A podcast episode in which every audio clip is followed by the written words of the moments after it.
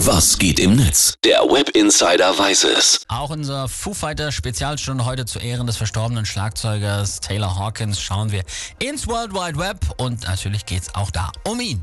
Genau, die ganze Musikwelt ist erschüttert über den Tod des nur 50-Jährigen.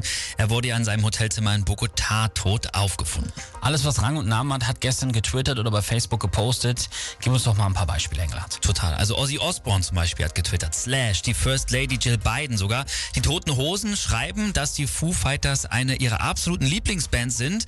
Und einen sehr bewegenden Tweet hat Blink 182 Schlagzeuger Travis Barker abgesetzt. Der schreibt nämlich, du kamst zu mir in Kellerbars und meintest, Kid, du bist ein Star.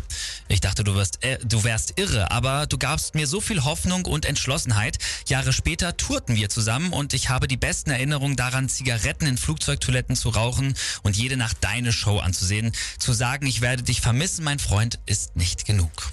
Oh, Geht gut unter die Haut, ne? Auf jeden Fall. Bewegend sind aber natürlich auch die Tweets der Fans auf der ganzen Welt, die geschrieben haben, hier wie zum Beispiel User Detty F. By.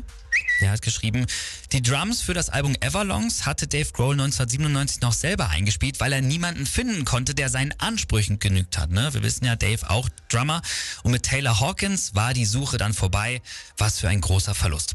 Die Userin Jade Bull schreibt noch, ist das nicht verrückt, wenn jemand, den du nie getroffen hast, stirbt und du trotzdem Trauer und Verzweiflung spürst? Die Erklärung ist einfach, du hast die Person doch getroffen und zwar durch seine Musik, durch den Soundtrack, den sie für dein Leben kreiert hat. Das ist quasi wie eine Seelenverbindung.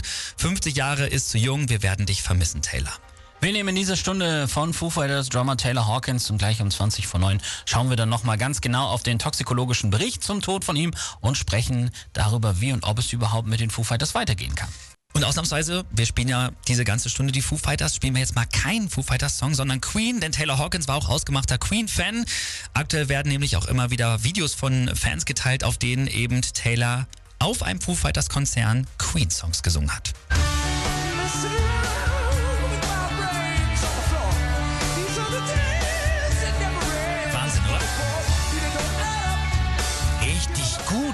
Das ist nicht Freddy, sondern Taylor. Diese hohen Dinger, mega. Also den Song geben wir uns. Danach wieder die Foo Fighters mit Walk on My Hero. Jetzt Queen und David Bowie mit Under Pressure.